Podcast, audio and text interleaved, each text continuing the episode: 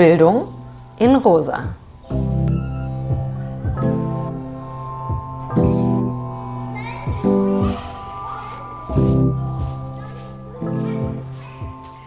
Hallo, herzlich willkommen. Wir sind's wieder, Nina und Zongel von der Rosa Lux. Heute mit unserer neuen Podcast-Folge von Bildung in Rosa. Und zwar sprechen wir heute über Klassenverhältnisse und Bildung. Wir haben zwei Gäste eingeladen, Francis Sieg und Nicole Gurke. Und mit den beiden sprechen wir darüber, wie Klassenverhältnisse Bildung strukturieren. Wir sprechen über Klassismus und darüber, ähm, wer überhaupt die Macht hat zu definieren, was als Bildung gilt und was nicht.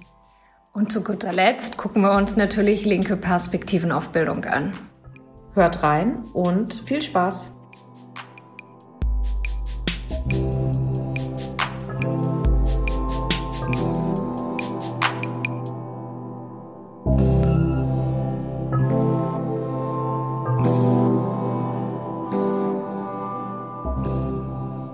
Herzlich willkommen, Francis. Herzlich willkommen, Nicole, zu unserer neuen äh, Bildung in Rosa Podcast-Folge. Wir wollen mit euch beiden heute über das Thema Bildung, über Klassismus und Bildungsungerechtigkeit bzw. Bildungsgerechtigkeit sprechen.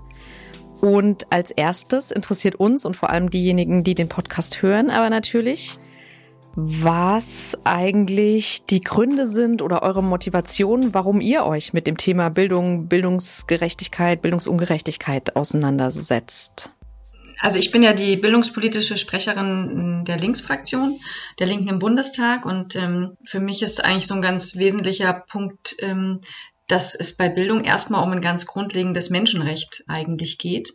Darum, dass eben jeder Mensch und auch ähm, jedes Kind von Anfang an alle Möglichkeiten eigentlich ähm, haben muss, die eine Gesellschaft ähm, so bietet, alle Möglichkeiten haben muss, sich ähm, persönlich zu entfalten, als Individuum mit äh, den Fähigkeiten und Interessen, aber natürlich auch als Teil der Gesellschaft. Ja, also es ist ja sozusagen nicht nur was, also was immer auch in Interaktionen eigentlich stattfindet, ja, eine Rolle in der Gesellschaft zu finden, äh, in der demokratischen Gesellschaft, natürlich auch in einer arbeitsteilig organisierten Gesellschaft und ähm, dieses Menschenrecht ist halt, ja, ist überhaupt nicht verwirklicht. Ähm, wir leben ja eigentlich eher in einer Gesellschaft des nicht eingelösten Versprechens ähm, von Emanzipation und Gleichheit.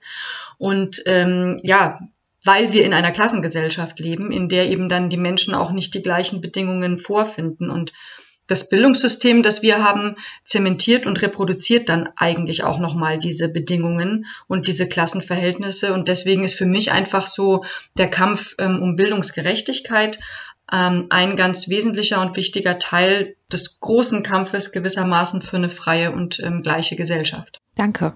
Ja, ich würde vielleicht ähm, ein bisschen äh, persönlicher starten oder ein bisschen ähm, stärker nochmal aufzeigen, warum ich mich persönlich mit dem Thema beschäftige. Also ich bin zum einen ähm, seit 15 Jahren in der politischen Bildungsarbeit tätig und Antidiskriminierungsarbeit und versuche da Bildungsräume zu schaffen, jenseits von elitären ähm, Universitätsstrukturen, sondern wirklich Bildungsräume, ja, wo Menschen auch sozusagen was, was bewegen möchten und ich bin selbst aus einer ähm, ostdeutschen ähm, Familie bei einer alleinerziehenden Mutter aufgewachsen, eigentlich aus einer klassischen ostdeutschen Arbeiterfamilie, aber meine Mutter ähm, ist selbst ähm, dann, also konnte dann im Westen noch studieren.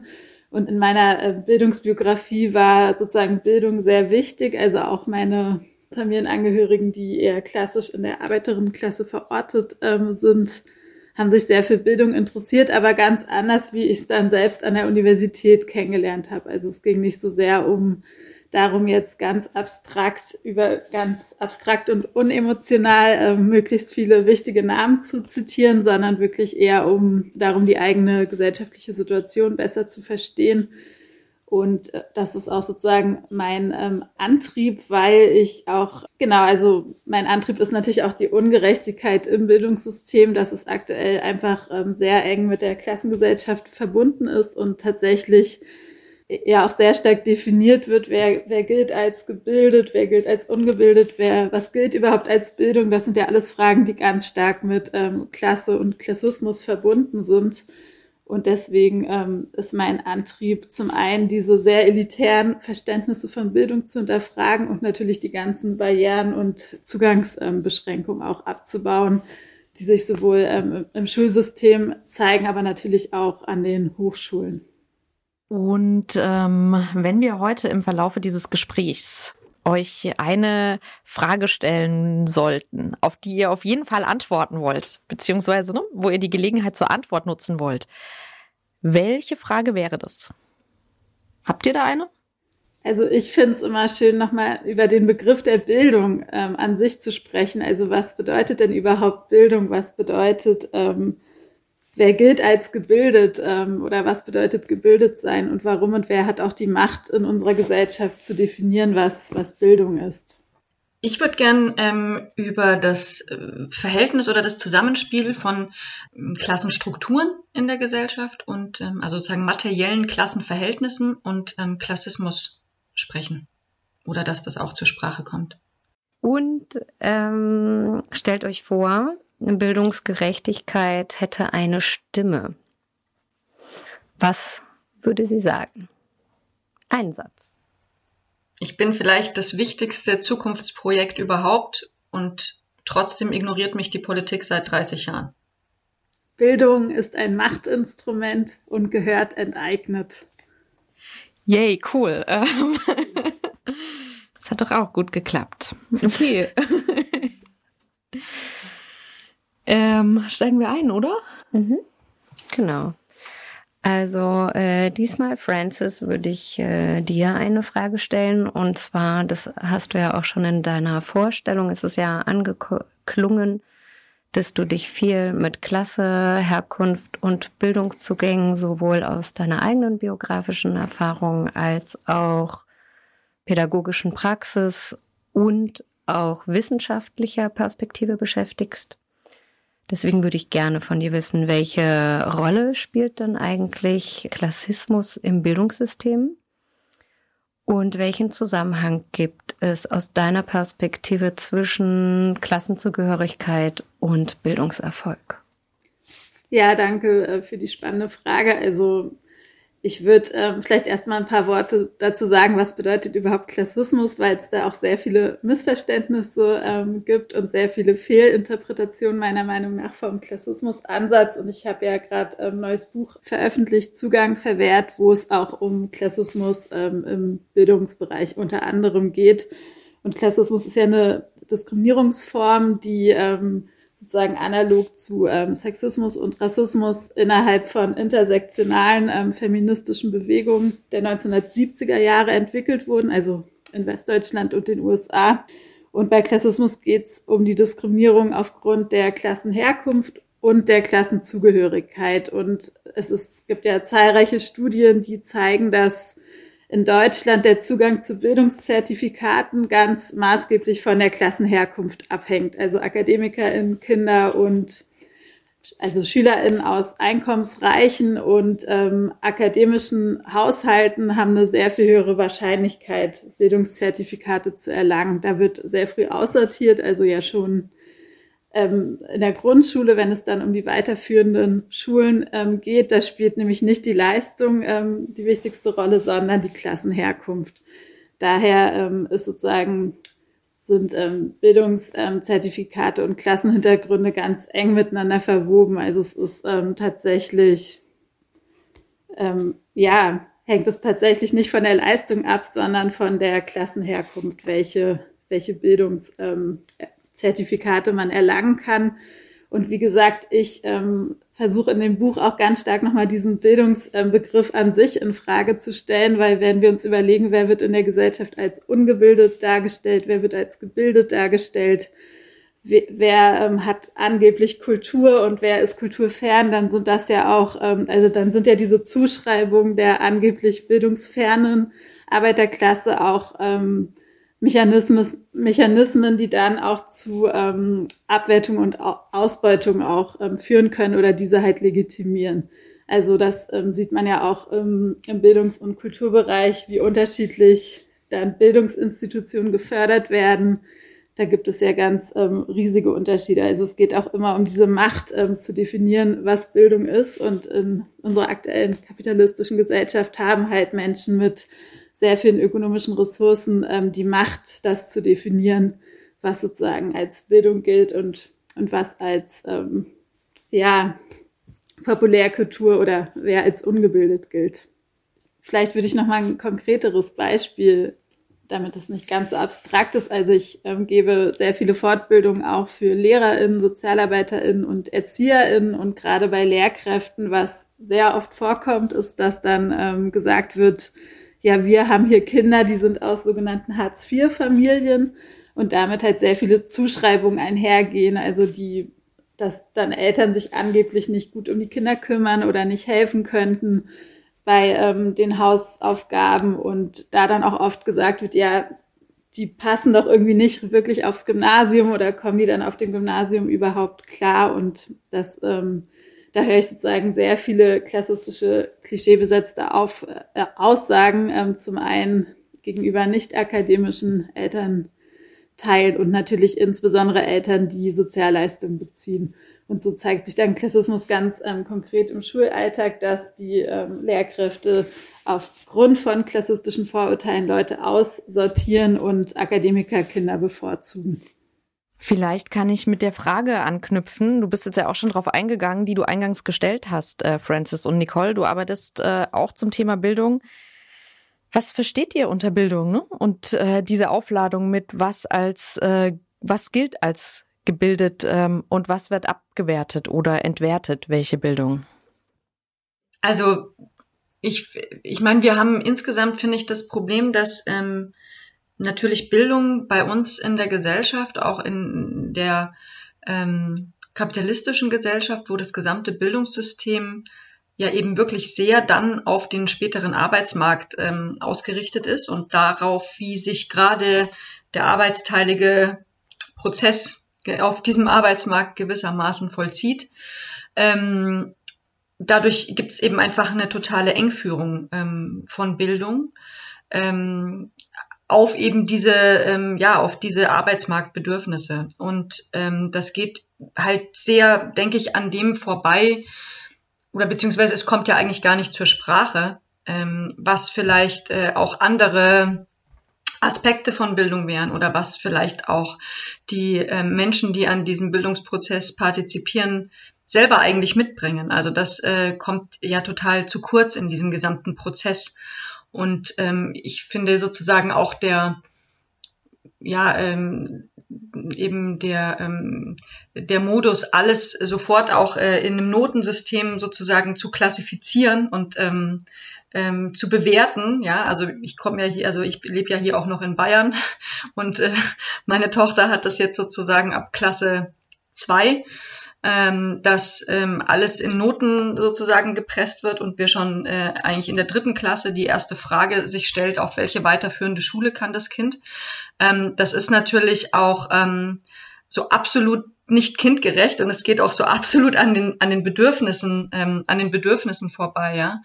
Ähm, und gleichzeitig gibt es natürlich dann auch noch, ich finde, das mischt sich dann gerade natürlich jetzt auch am Gymnasium zum Beispiel oder dann auch an Hochschulen mit so einem sehr, ich würde mal sagen, alten Verständnis von Bildung. Also was sozusagen, was gehört in einen Bildungskanon, ähm, ja, ähm, was weiß ich, äh, noch aus äh, früheren Zeiten. Also was muss, ähm, was muss gelesen worden sein, damit man eben als gebildet gilt, ja. Und ähm, ähm, da gibt's natürlich schon in den letzten Jahren ähm, so ein bisschen, ähm, ein ähm, bisschen Veränderungen, ähm, dann auch stärker hin zu einem Kompetenzbegriff und weniger sozusagen zu, ähm, also zu dieser Fixierung auf ganz bestimmte Inhalte und so weiter. Aber dennoch habe ich das Gefühl, dass man bei dem Kompetenzbegriff zum Beispiel nicht wirklich ähm, wegkommt von dem, was eben jetzt gerade unmittelbar zum Beispiel dann später auf einem Arbeitsmarkt gebraucht wird. Und ähm, ja, dass es halt schon sehr stark einfach um eine, um Nützlichkeitsaspekte letztendlich ja geht. Ne? Also sozusagen, wie wird der Mensch schnell dann sozusagen und pass, möglichst passgenau und ohne Reibungsverluste nützlich.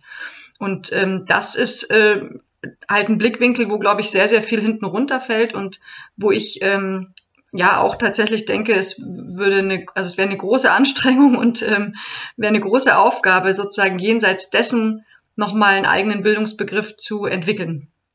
Ja, ich kann da ganz gut anschließen. Also Bildung ähm, ist für mich sozusagen zum einen ein sehr machtvolles ähm, Instrument, zum anderen kann es natürlich auch was total ähm, Selbstermächtigendes sein. Also ich finde, es ist sehr, ähm, hat sehr viele unterschiedliche Seiten. Also es gibt diesen klassischen Kanon, wo Menschen, äh, wo sozusagen definiert wird, was ist wichtiges Wissen oder was ist sozusagen, das wird dann ja als Hochkultur bezeichnet. Ähm, und da wenn wir jetzt an die Leiden des jungen Werthers etc. denken, das sind dann oft ähm, Titel, wo eher ähm, auch die Lebensgeschichten von, von der Oberklasse wirklich auch im Mittelpunkt ähm, stehen.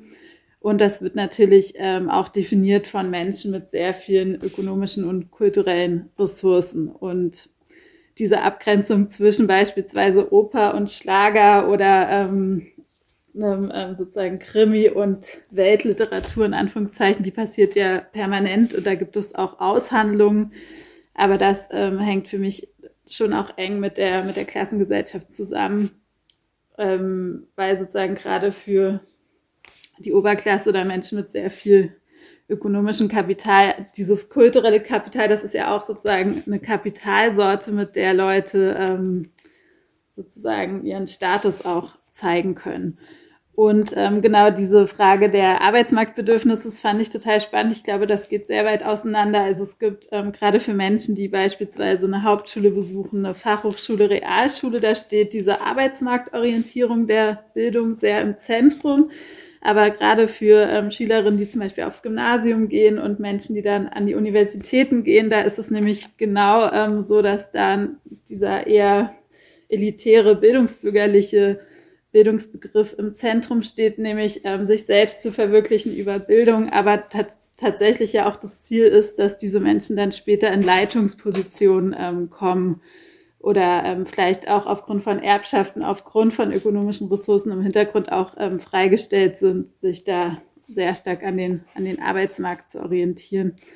Ähm, das ähm, finde, weil ich tatsächlich auch das letzte Jahr an der Fachhochschule gelehrt habe und da nochmal auch große Unterschiede gesehen habe zu der, zu der universitären ähm, Lehre. Und diese Unterschiede gibt es ja auch zwischen Hauptschulen und Gymnasium. Also wo gibt es zum Beispiel eine Philosophie AG oder ähm, wo werden irgendwie politikwissenschaftliche Diskussionsrunden organisiert. Das ist dann eher an einem Gymnasium. Ich habe gerade noch mal eine Nachfrage. Wir sind ja äh, eigentlich so Oberthema gerade noch, was ist Bildung, was äh, gilt als gebildet, ähm, was nicht.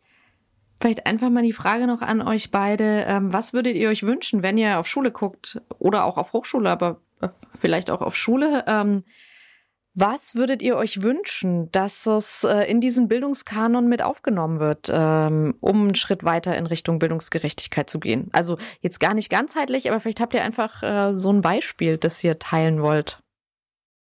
Also wenn ich jetzt sozusagen das gesamte, die gesamte Bildungsstruktur gar nicht antasten würde, ja, sondern wirklich vor allem an den Inhalt rangehen würde, dann würde ich sagen, wären es tatsächlich das Erzählen von Geschichten über Menschen, die sozusagen nicht den Aufstieg geschafft haben, die nicht äh, zu den privilegierten Menschen gehören, die nicht ähm, ja zu ähm, herrschenden Strukturen gehören, ja, das Erzählen von solchen äh, von solchen Geschichten, ja, das finde ich, also und von solchen Realitäten, sowohl in der Vergangenheit als auch ähm, jetzt sozusagen, und jetzt, also ich meine das jetzt gar nicht nur sozusagen als ähm, geschichtliches Fach sozusagen, sondern diese, diese Perspektive zu haben, das würde ich, glaube ich, als eine echte Bereicherung und auch als eine Veränderung ähm, vielleicht in den Inhalten empfinden.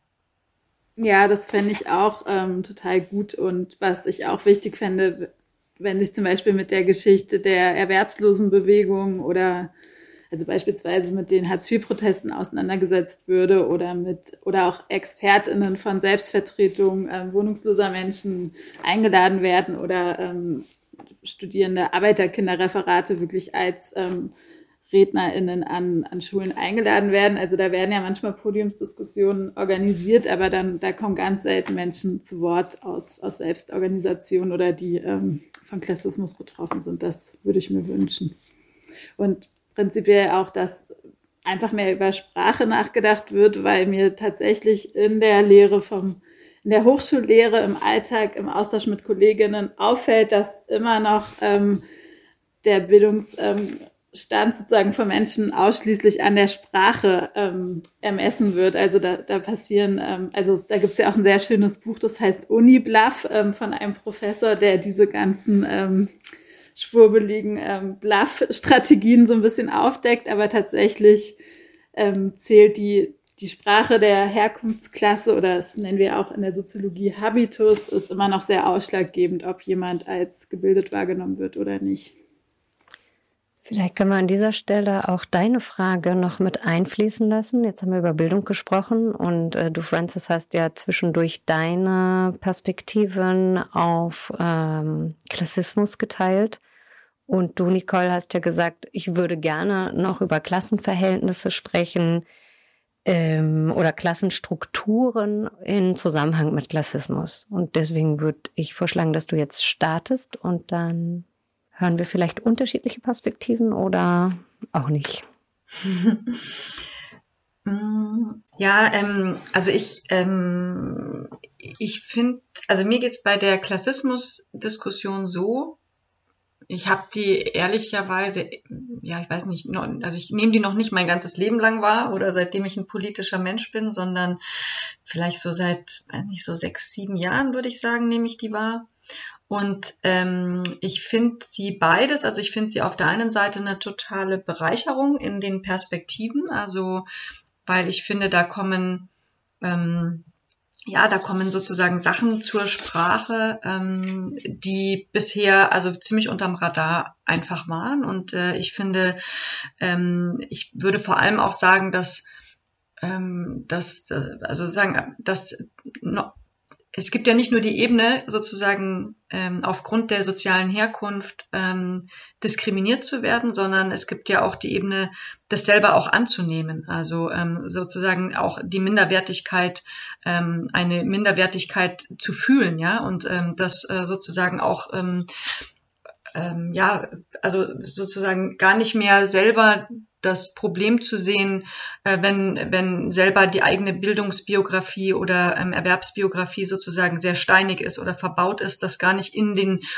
äh, die Ursache dafür gar nicht in den Strukturen zu sehen, sondern es sozusagen doch der eigenen Unzulänglichkeit, ja, gefühlten Unzulänglichkeit, gefühlten ähm, Minderwertigkeit und so weiter ähm, zuzuschreiben. Und insofern finde ich halt diese Debatte da dazu ganz, ganz wertvoll, weil ich finde, da, da werden sich, da werden sich, glaube ich, einfach gerade viele Menschen bewusst und da passiert einfach ähm, ganz viel. Ähm, und ich glaube, das hilft dann eben auch dabei, ähm, sozusagen wie soll ich sagen, Herrschaftsmechanismen, Herrschaftsstrukturen ja auch offen zu legen. Ja? Also das äh, finde ich einen ganz wichtigen ähm, Punkt dabei. Und gleichzeitig habe ich manchmal das Gefühl, dass es aber auch ein bisschen auf, also dass es die Gefahr gibt, dass es auf einen identitätspolitischen Diskurs gewissermaßen verengt wird. Also dass man sozusagen sagt, na ja, Klassismus, das ist halt sozusagen eine von vielen Diskriminierungsformen und klar, wir bekämpfen die irgendwie alle, aber das sozusagen, und dass das, und das ist auch richtig, aber dass sozusagen der, der zweite Schritt oder der, finde ich, dazugehörige Schritt zu sagen, Klassismus entsteht ja auf Basis von Klassenverhältnissen ähm, und Strukturen, ja, also einfach materiellen, manifesten Strukturen in dieser Gesellschaft, ähm, die Klassen konstituieren. Ähm, und wir müssen natürlich auch vor allem daran, um was äh, verändern zu können, dass das dann manchmal ein bisschen zu kurz kommt. Ja, also das nehme ich manchmal zumindest so wahr in ein paar Debatten.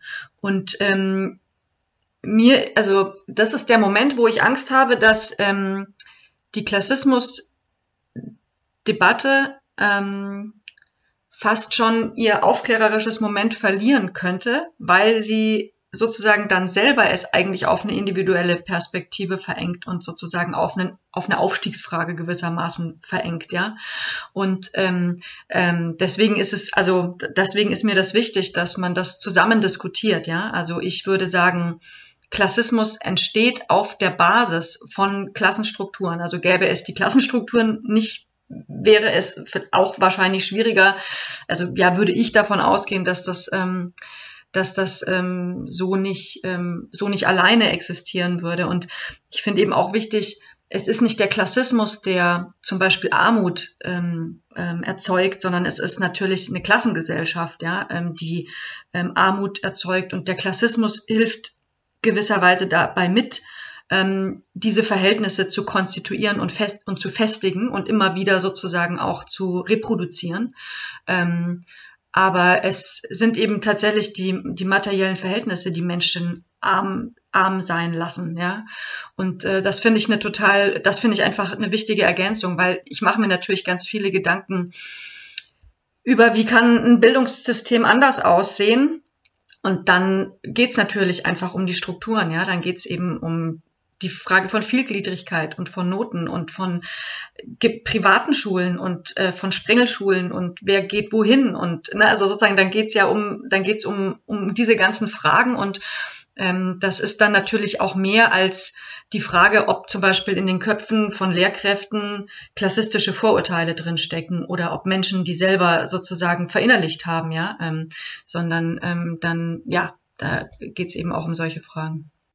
Ja, danke für die ähm, Ausführungen. Ich freue mich auch, dass wir heute über das Thema hier diskutieren können. Also ich muss sagen, ähm, ich habe halt manchmal das Gefühl, dass ähm, diese Debatte sich nicht an konkreten Texten und Büchern aufhängt, ähm, sondern also ein bisschen, es gab dann sehr viele Artikel im Zeitfilter, wo irgendwie die Zeit geschrieben hat, gerade wir sind nicht klassenkämpferisch genug und so weiter und das dann immer weiter aufgenommen wird, aber eigentlich die ähm, Bücher zum Thema, wie zum Beispiel von Andreas Kemper und Heike Weinbach zu Klassismus oder auch ähm, den Sammelband, den ich mit ähm, Brigitte Theisse herausgegeben habe, Solidarisch gegen Klassismus, dass die eigentlich gar nicht ähm, wirklich angeschaut werden und rezipiert, weil ähm, in, in den beiden Büchern beispielsweise Klassismus und Klassenverhältnisse ja sehr stark als ähm, ineinander verwoben ähm, thematisiert werden. Es gibt da ja auch Beiträge, die zum Beispiel Klassismus aus marxistischer Perspektive diskutieren oder auch ähm, diese beiden ähm, Ansätze zusammenbringen.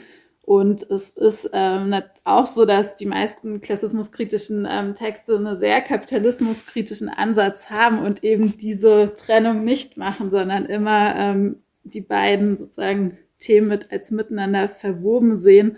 Daher ähm, würde ich mir da wünschen, dass dann auch mal ein bisschen konkreter benannt wird, auf welchen Klassismusansatz bezieht sich denn jetzt diese Kritik. Also ich verstehe, dass es ähm, auch schon Diversity-Ansätze gibt, die versuchen, ähm, Diversity ähm, aus einer sehr neoliberalen Perspektive zu behandeln. Also wenn jetzt versucht wird, ähm, mehr Frauen in Vorstände von DAX-Unternehmen zu kriegen, dann kritisiere ich das natürlich. Aber bei Klassismus muss man sagen, es gibt ja ähm, diese institutionelle Förderung noch überhaupt nicht. Also es gibt keine Diversity-Programme zum Thema Klasse.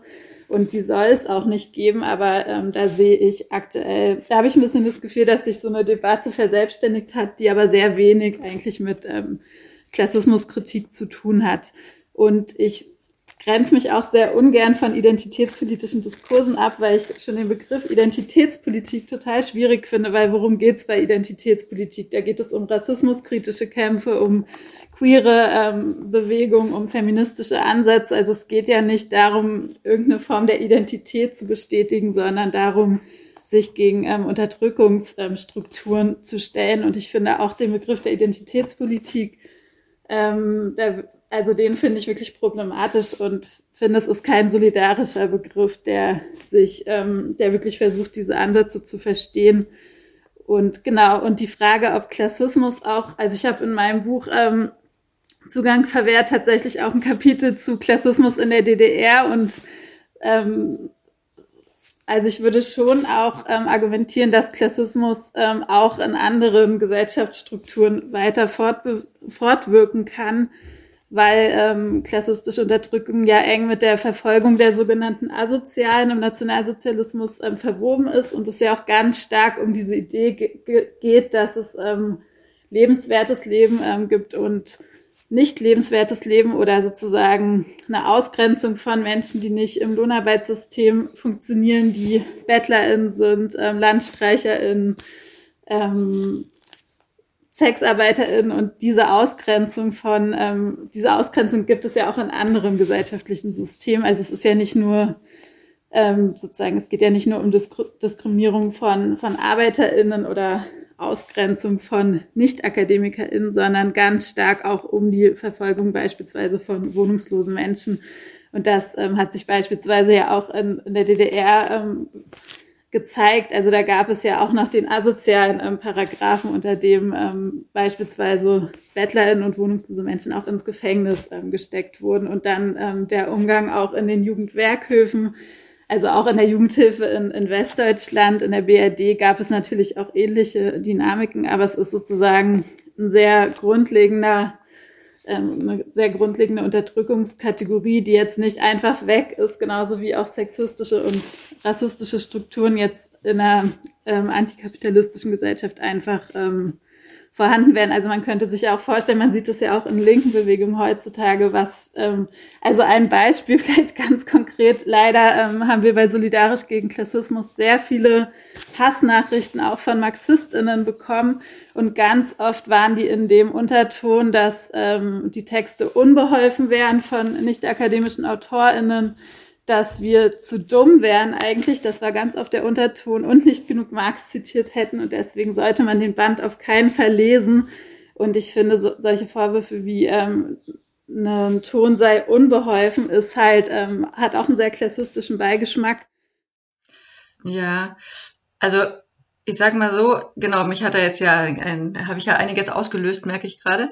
Ähm, aber ich, also ich habe mich jetzt auch tatsächlich gar nicht so sehr auf die wissenschaftlichen ähm, äh, sozusagen Studien dazu oder ähm, die Bände oder so bezogen, sondern sozusagen vor allem darauf, wie ich den Diskurs in der aktuellen Politik halt wahrnehme. Ne?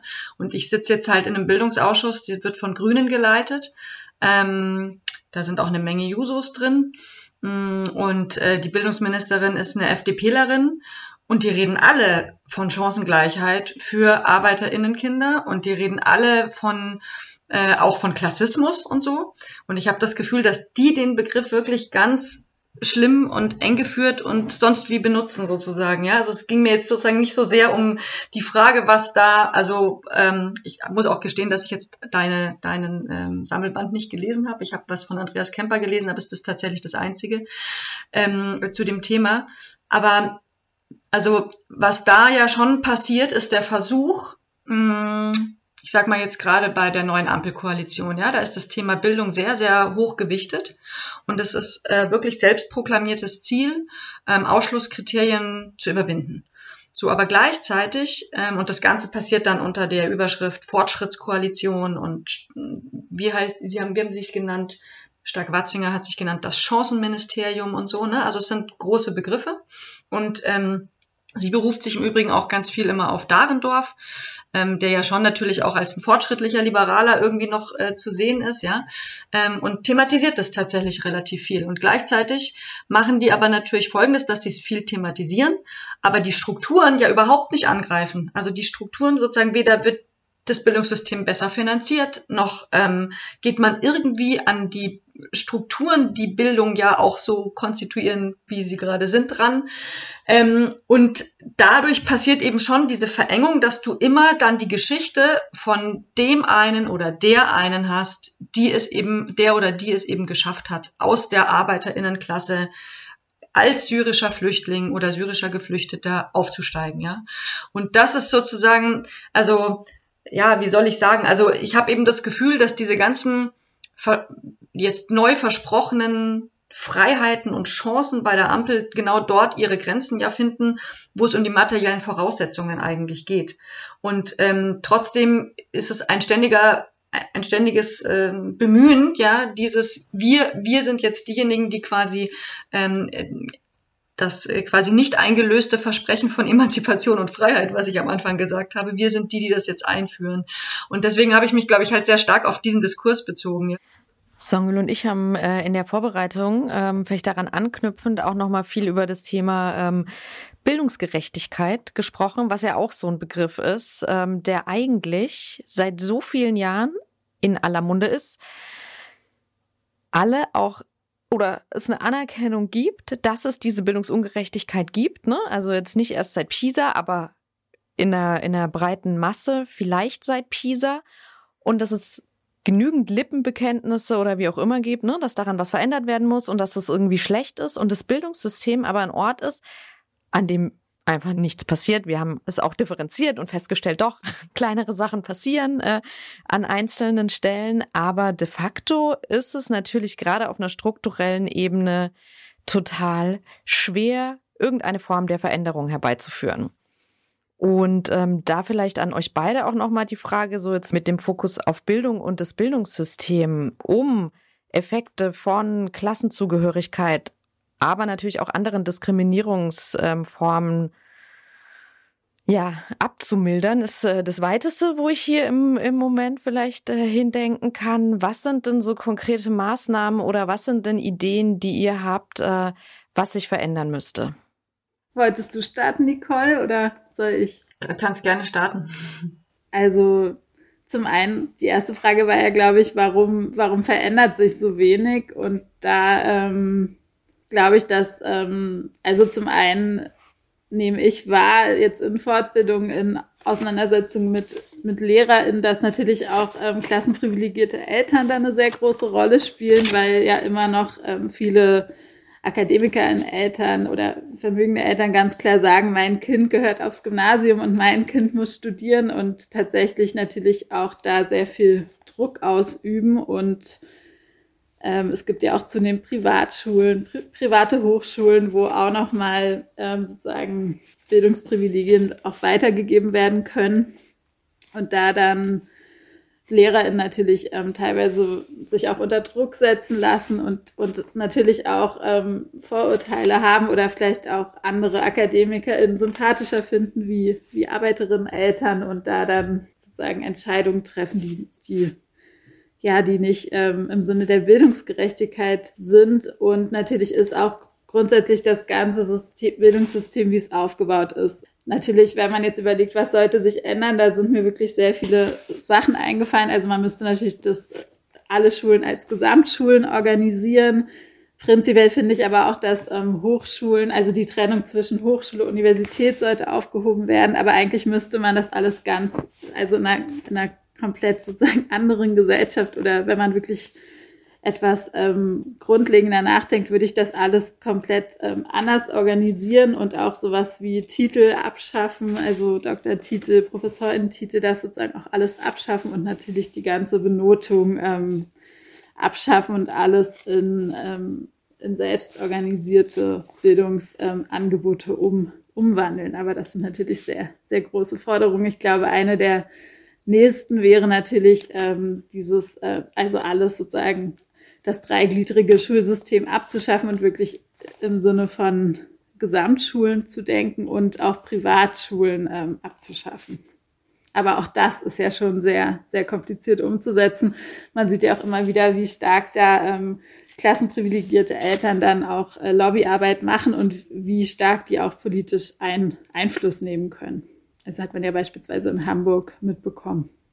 Ja, also da sind wir uns völlig einig. Also genau, ich würde jetzt ähm, auch sagen, also es ist das Schlimmste ist die Vielgliedrigkeit. Ähm, das ist äh, sozusagen das größte, das größte Hindernis eigentlich, ähm, sowohl in der, in der Schule als dann auch tatsächlich in der Hochschule ähm, weil das, was da ja immer als Differenzierung der Hochschullandschaft verkauft wird, ist ja vor allem mal eine horizontale und hierarchische ähm, Differenzierung und ähm, also es wird ja immer so als, ach, genau, und jeder hat ein eigenes Profil und das ist dann so viel fachliche Vielfalt und so. Ich glaube, das ist es wirklich nur untergeordnet. Vor allem ist es eben eine hierarchische Differenzierung, die ich, ähm, genau, die ich ähm, falsch finde. Ähm, ja, dann finde ich ja tatsächlich das Notensystem, also Das äh, ist das nächste. Und ähm, genau, natürlich geht es vor allem um eine gute, also sozusagen einfach ähm, eine gute wie halt die Gesellschaft auch ist, eine soziale Zusammensetzung an Hochschulen, wie halt eine Gesellschaft äh, oder an Schulen, wie halt eine Gesellschaft auch ist.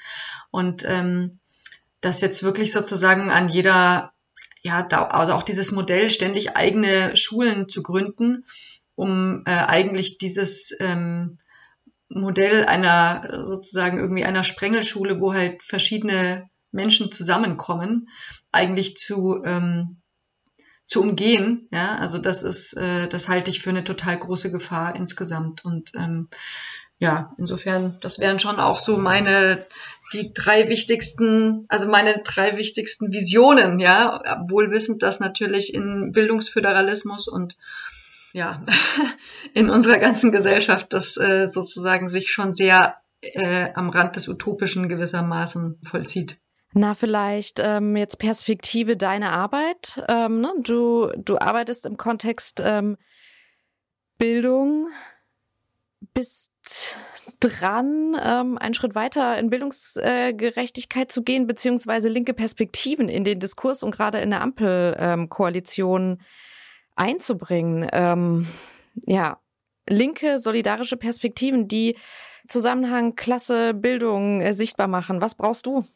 Also ich, es ist so, ich habe einfach die, ähm, wenn ich den Koalitionsvertrag der Ampel lese und wenn ich sozusagen sehe, was da gerade passiert ähm, in dieser offiziellen politischen Debatte gewissermaßen, ja, ähm, dann ähm, habe ich sozusagen, gehen bei mir so ein bisschen Alarmglocken los, dass das sich in eine Richtung bewegt, was ähm, ja, was jetzt vielleicht Nancy Fraser ja, 20, 15 Jahre zuvor als progressiven Neoliberalismus ähm, bezeichnet hätte. Jetzt ist mir klar, dass man diese Verhältnisse nicht komplett äh, vergleichen kann. Also genau die äh, sozusagen Zeit der Clinton-Ära jetzt mit äh, ne, der Situation ähm, und wo ja sozusagen auch wirklich so eine ganz knallharte neoliberale Politik gemacht wurde, jetzt mit der Situation ähm, heute und äh, in Deutschland, wo natürlich ähm, die ganze Politik auch von der Debatte um Transformation und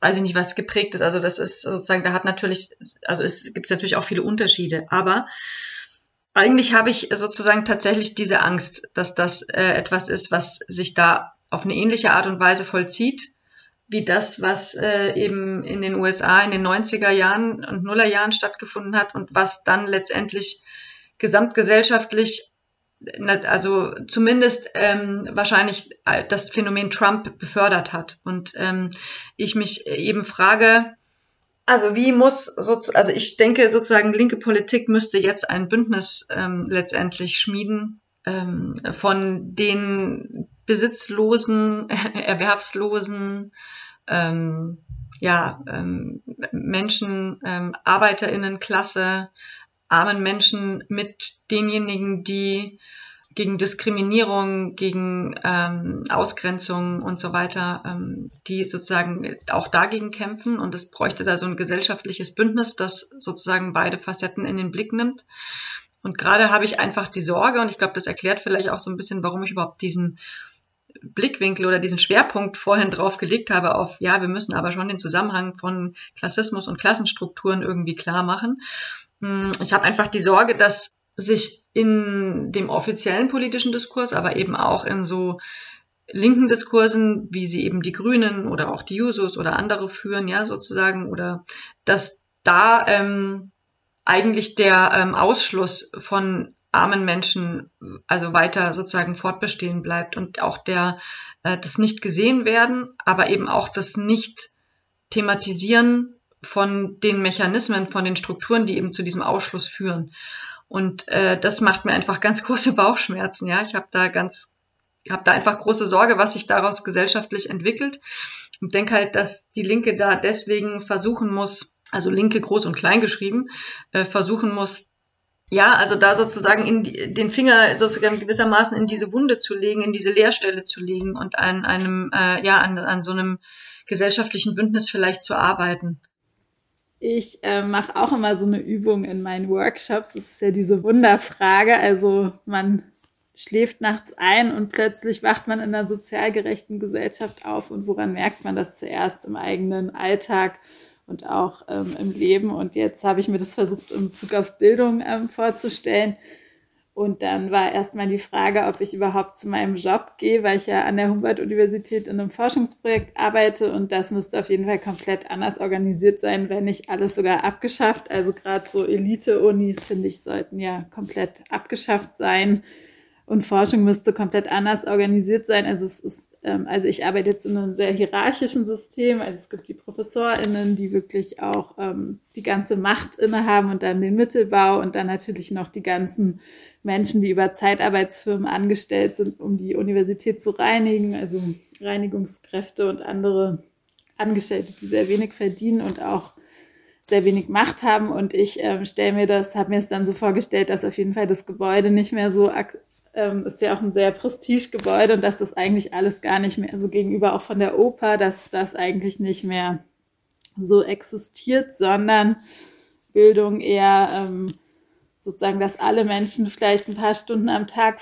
haben für Bildungsprozesse, also egal welcher Tätigkeit sie sonst nachgehen und auch über das ganze ähm, Leben verteilt, dass man sozusagen Zeit hat für Bildung und ähm, Bildung mehr selbst organisiert stattfindet in, in so Kollektivstrukturen, vielleicht auch im öffentlichen Raum, dass es irgendwo Tische gibt, wo Leute zusammensitzen und sich mit einem Thema ähm, gemeinsam beschäftigen und auch Forschung zum Beispiel ähm, also es wäre dann auch die Frage, wozu, also welche Form der Forschung bräuchte es und wie wird das entschieden, was es für Forschung bräuchte, aber dass das auch nicht von äh, BerufsforscherInnen organisiert ist, sondern wirklich ähm, jeweils mit den Gesellschaftsgruppen, die das Thema auch betrifft. Also ich forsche zum Beispiel gerade im, da geht es um ähm, Psychiatriekritik und es sind aber kaum ähm, oder es sind eigentlich, es gibt keinen partizipativen Prozess und da ähm, denke ich, dass sozusagen die Institutionen und sich dann selbst beforschen über wirklich betroffenen ähm, Verbände. Und ich war selbst an einer freien Schule eine Zeit lang, deswegen kann ich mir so eine Utopie ähm, ganz gut vorstellen und finde es auch immer noch gut. Da konnten wir sozusagen selbst entscheiden, was. Also wir hatten sozusagen, wir konnten uns die Woche selbst organisieren.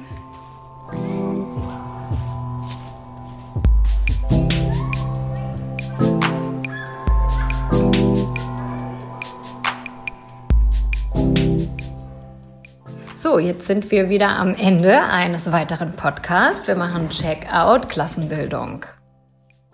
Checkout Klassenbildung.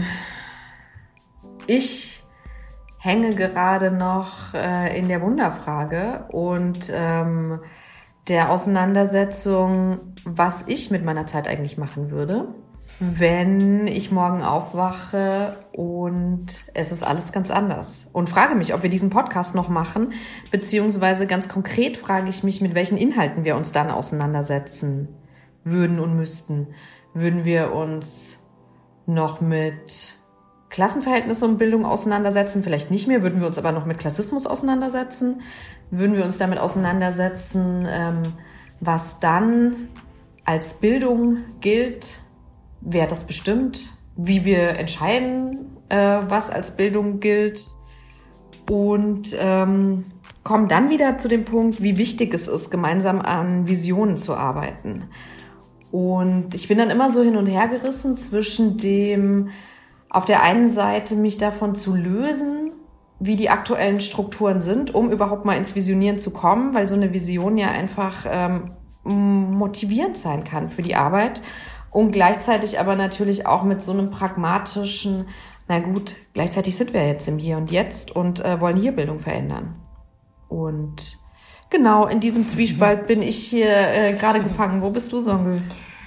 Ähm, ich bin, wo du jetzt über die Wunderfrage sprichst, äh, merke ich, dass mich vor allem die Wut prägt, äh, die mich daran hindert zu visionieren.